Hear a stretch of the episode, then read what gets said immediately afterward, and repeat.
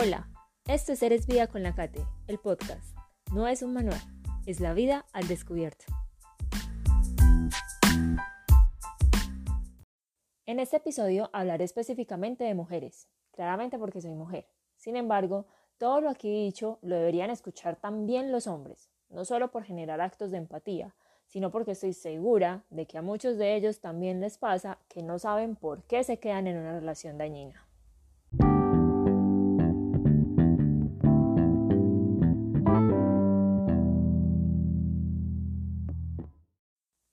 No sé si a todas las mujeres, pero sí a muchas de mis amigas, a muchas amigas de mis amigas e incluso a mí misma, nos ha pasado alguna vez en la vida que estamos en una relación de pareja que de alguna manera sabemos que no nos conviene, no nos aporta, no nos beneficia, no nos hace crecer y seguimos allí, enganchadas, sosteniéndola, quizás creyendo que todo puede mejorar de la noche a la mañana, pero no.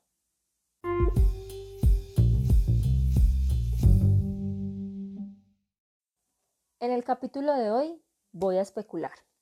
Y digo especular porque no tengo la verdad absoluta, ni lo que digo está escrito sobre piedra, no es palabra santa y además mañana puedo cambiar de opinión. Lógicamente cada mujer tendrá sus propias respuestas según su experiencia al interior de las relaciones amorosas. A mí me pasó. Me quedé mucho tiempo en una relación que no me convenía.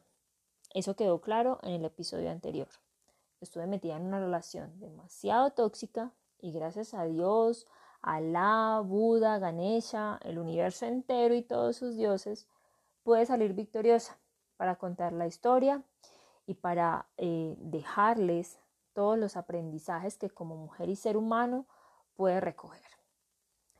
Muchas veces me he preguntado por qué me quedé tanto tiempo en esa relación, sobre todo si tengo en cuenta que muy temprano supe que no era sano estar allí, que no era bueno para mí. Muy ligero, este hombre peló el cobre y además muchas personas que sí lo conocían ya me habían advertido sobre sus conductas al interior de las relaciones amorosas, de las relaciones de pareja. Pero lamentablemente yo seguía aferrada como caballito cochero, sin mirar a mi alrededor. Realmente en esa época me desconocí, como que no era yo. Después de mucho análisis personal, muchas sesiones de terapia psicológica, mucha lectura, mucha escritura, sobre todo escritura, que la considero una herramienta psicoterapéutica muy valiosa, eh, pues pude obtener mi respuesta personal. Por un lado, yo estaba sola. Y cuando digo sola me refiero a que mi red de apoyo, mi red de confianza estaba muy lejos de mí era como si yo estuviera eh, exiliada, como si estuviera en una cárcel o en una isla desierta. De otra parte, también tenía un duelo mal resuelto, heridas sin sanar, reclamos, dudas, culpas y todo lo que ustedes se quieran imaginar. Eso sumado a lo que yo hoy nombro como inmadurez. Por muy profesional, muy centrada, muy objetiva que yo haya sido en ese momento, que en general en mi vida he sido supuestamente una mujer muy centrada, muy madura, pues simplemente era una mujer con una sabiduría muy corta, muy precaria. Y no estoy invalidando el saber de las mujeres de 20. Yo también tuve 20 años, como dice la canción. Sin embargo, debemos reconocer que a esa edad nos hace falta aprender muchísimo sobre la vida, muchísimo sobre relaciones de pareja, muchísimo sobre nosotras mismas. Esas fueron las razones por las que podría decir que no emprendí la huida inicialmente. Sin embargo, cuando pasó el tiempo y la relación se consolidó como estable, entre comillas estable, pues hubo otras razones por las que me quedé. Debo confesarles aquí en este podcast que increíblemente me quedé por un asunto de ego. Caí en una de esas trampas eh, que nos juega.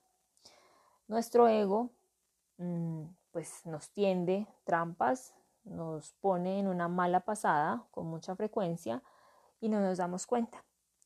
Nos hace creer cosas de nosotros mismos, confirmando la versión que nuestra mente tiene sobre lo que somos. Y pues para ese entonces la versión que yo tenía de mí misma era una versión con una baja autoestima, creía muy poco en mi capacidad de ser amada, mi amor propio era casi nulo y tenía una coraza puesta en lo laboral o, más bien armada con lo laboral que no me dejaba arreglar lo personal. Y estaba inmiscuida en una lucha conmigo misma para demostrarme que era capaz de retener a un hombre a mi lado, como si eso me valiara como mujer, como si tener un hombre a mi lado me valiara como mujer.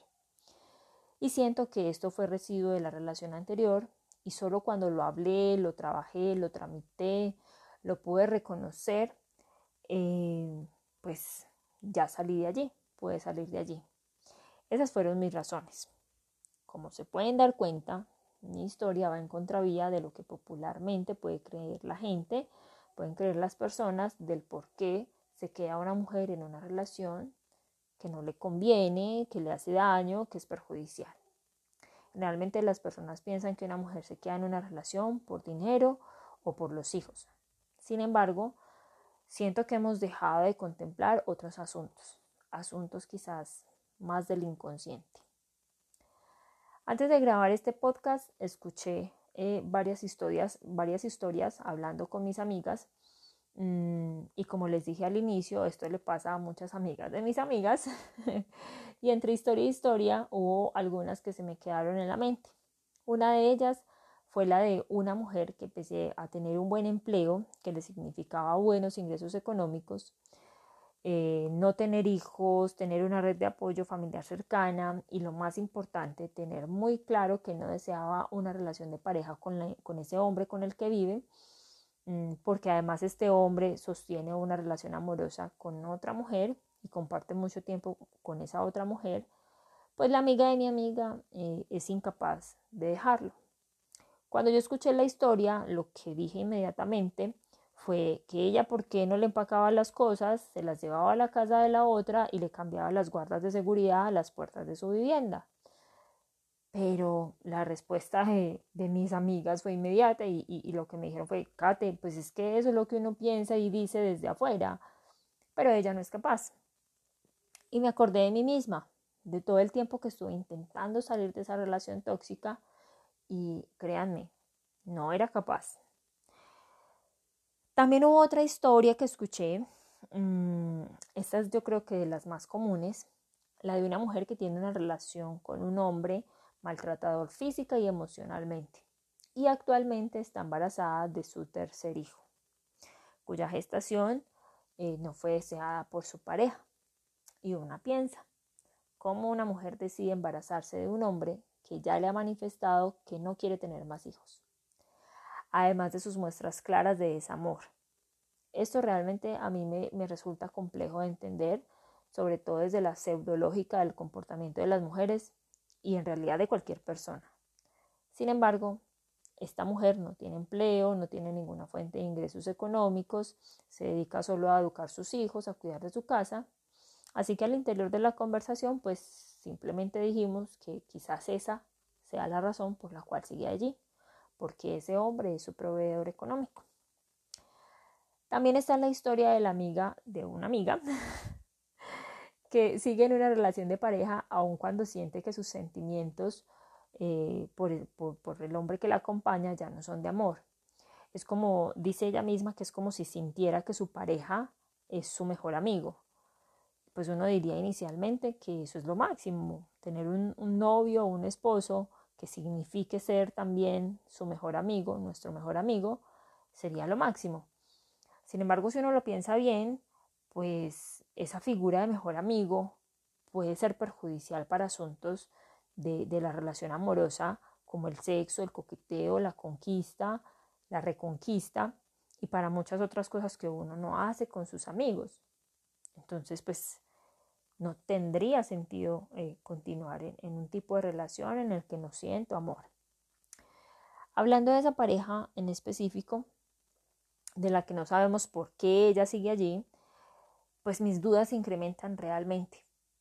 Porque una mujer que se queda sin sentir amor, pues habrán unas cosas de su inconsciente que, movilizan muchísimo más eh, este, esto que estamos hablando, el por qué se queda una mujer en una relación de pareja. Mm, y uno diría como, pues que no tiene nada de malo en que se quede en una relación mm, en donde no la están maltratando, donde no hay violencia, donde no hay situaciones desfavorables aparentemente, donde no hay nada, entonces no habría nada malo en que la amiga de mi amiga se quede allí porque no la están dañando. Sin embargo, mis preguntas tienen que ver más con, e, eh, con ella, con lo que es ella como mujer, que le hace falta si este hombre es un buen hombre o porque simplemente no le termina sabiendo que no, no siente algo así mm, amoroso, pasional eh, también podría preguntarme qué está buscando en un hombre o de qué se está perdiendo al sostener este vínculo. Quizás esté perdiendo de, una relación más plena. Mm, y estas mismas preguntas podría hacérmelas con todos los casos, aunque en los otros casos lo evidente sea el maltrato. En aquellas relaciones donde existe algún tipo de maltrato físico, emocional o económico, pues uno diría que ya se instauraron en esas mujeres algún tipo de patrón en el que ellas se sienten menos eh, o quizás hay una especie de zona de confort en reconocerse solo en la crianza de sus hijos o como cuidadoras de su casa y necesitan un proveedor económico. También están los asuntos que tienen que ver con el miedo, el miedo al otro, el miedo que si me voy, qué me puede hacer o qué le puede hacer a mis hijos, el miedo al futuro, creo que es de los más comunes, no saber qué van a hacer solas, no saber a qué se van a enfrentar, eh, las hace quedarse posiblemente en esas relaciones. O el miedo a la soledad e incluso el miedo a ellas mismas, el miedo a no soportarse, que es algo en lo que siento y pienso que todas las mujeres deberíamos trabajar y es estar con nosotras y poder cultivarnos en la, en la individualidad. Entonces, esos miedos pueden estar movilizando mm, quedarnos en relaciones que no nos hacen bien, que no nos aportan. En general, siento que las causas por las que una mujer se queda en una relación tóxica o en una relación dañina pueden variar tanto como la como esta em, universalidad de las mujeres, con este universo de mujeres, porque cada una eh, pues, constituye su propia historia y se maneja en lo social de una manera muy distinta. Entonces las razones pueden ser muchas. Lo más lógico y lo más evidente generalmente es lo económico eh, o, o los hijos. Sin embargo, siento que son excusas actuales. Creo que hay algo más de fondo, algo que tiene que ver con las carencias de cada mujer, que tiene que ver con ese miedo también al que dirán que fue, si lo pienso bien, fue en gran parte lo que, lo que a mí me hacía quedar en esa relación que les conté, porque lo que yo pensaba era como que me iban a juzgar si dejaba a, a este hombre, cuando sucedió todo lo contrario, cuando decidí cortar con esta relación, la gente me felicitó, la gente me abrazó, la gente me dijo, uy, por fin, casi que no, te liberaste eh, y empezaron a reconocer todas esas cosas bonitas y maravillosas que yo significaba para la gente y que yo misma no me había dado cuenta por estar sosteniendo una relación que me dañaba. Entonces me decían, habían otros hombres que me decían, eh, Kate, vos como sos de linda, como sos de inteligente, como sos de trabajadora, como sos de creativa, bueno, un sinfín de cosas positivas. Eh, ¿Y qué hacías en esa relación? Casi que no te salís de esa relación. Entonces, eh, sí creo que el asunto va más allá de, lo económico o de los hijos. Creo que este episodio eh, tendrá segunda parte porque a mí en lo personal me parece que al cuento le faltan muchos pedazos y ahora que estamos en esta era en, la que las mujeres nos estudiamos mucho, mucho más, pues es tiempo de vernos al interior en las relaciones de pareja, mucho más si estas resultan dañinas o tóxicas, eh, como se les llama ahora.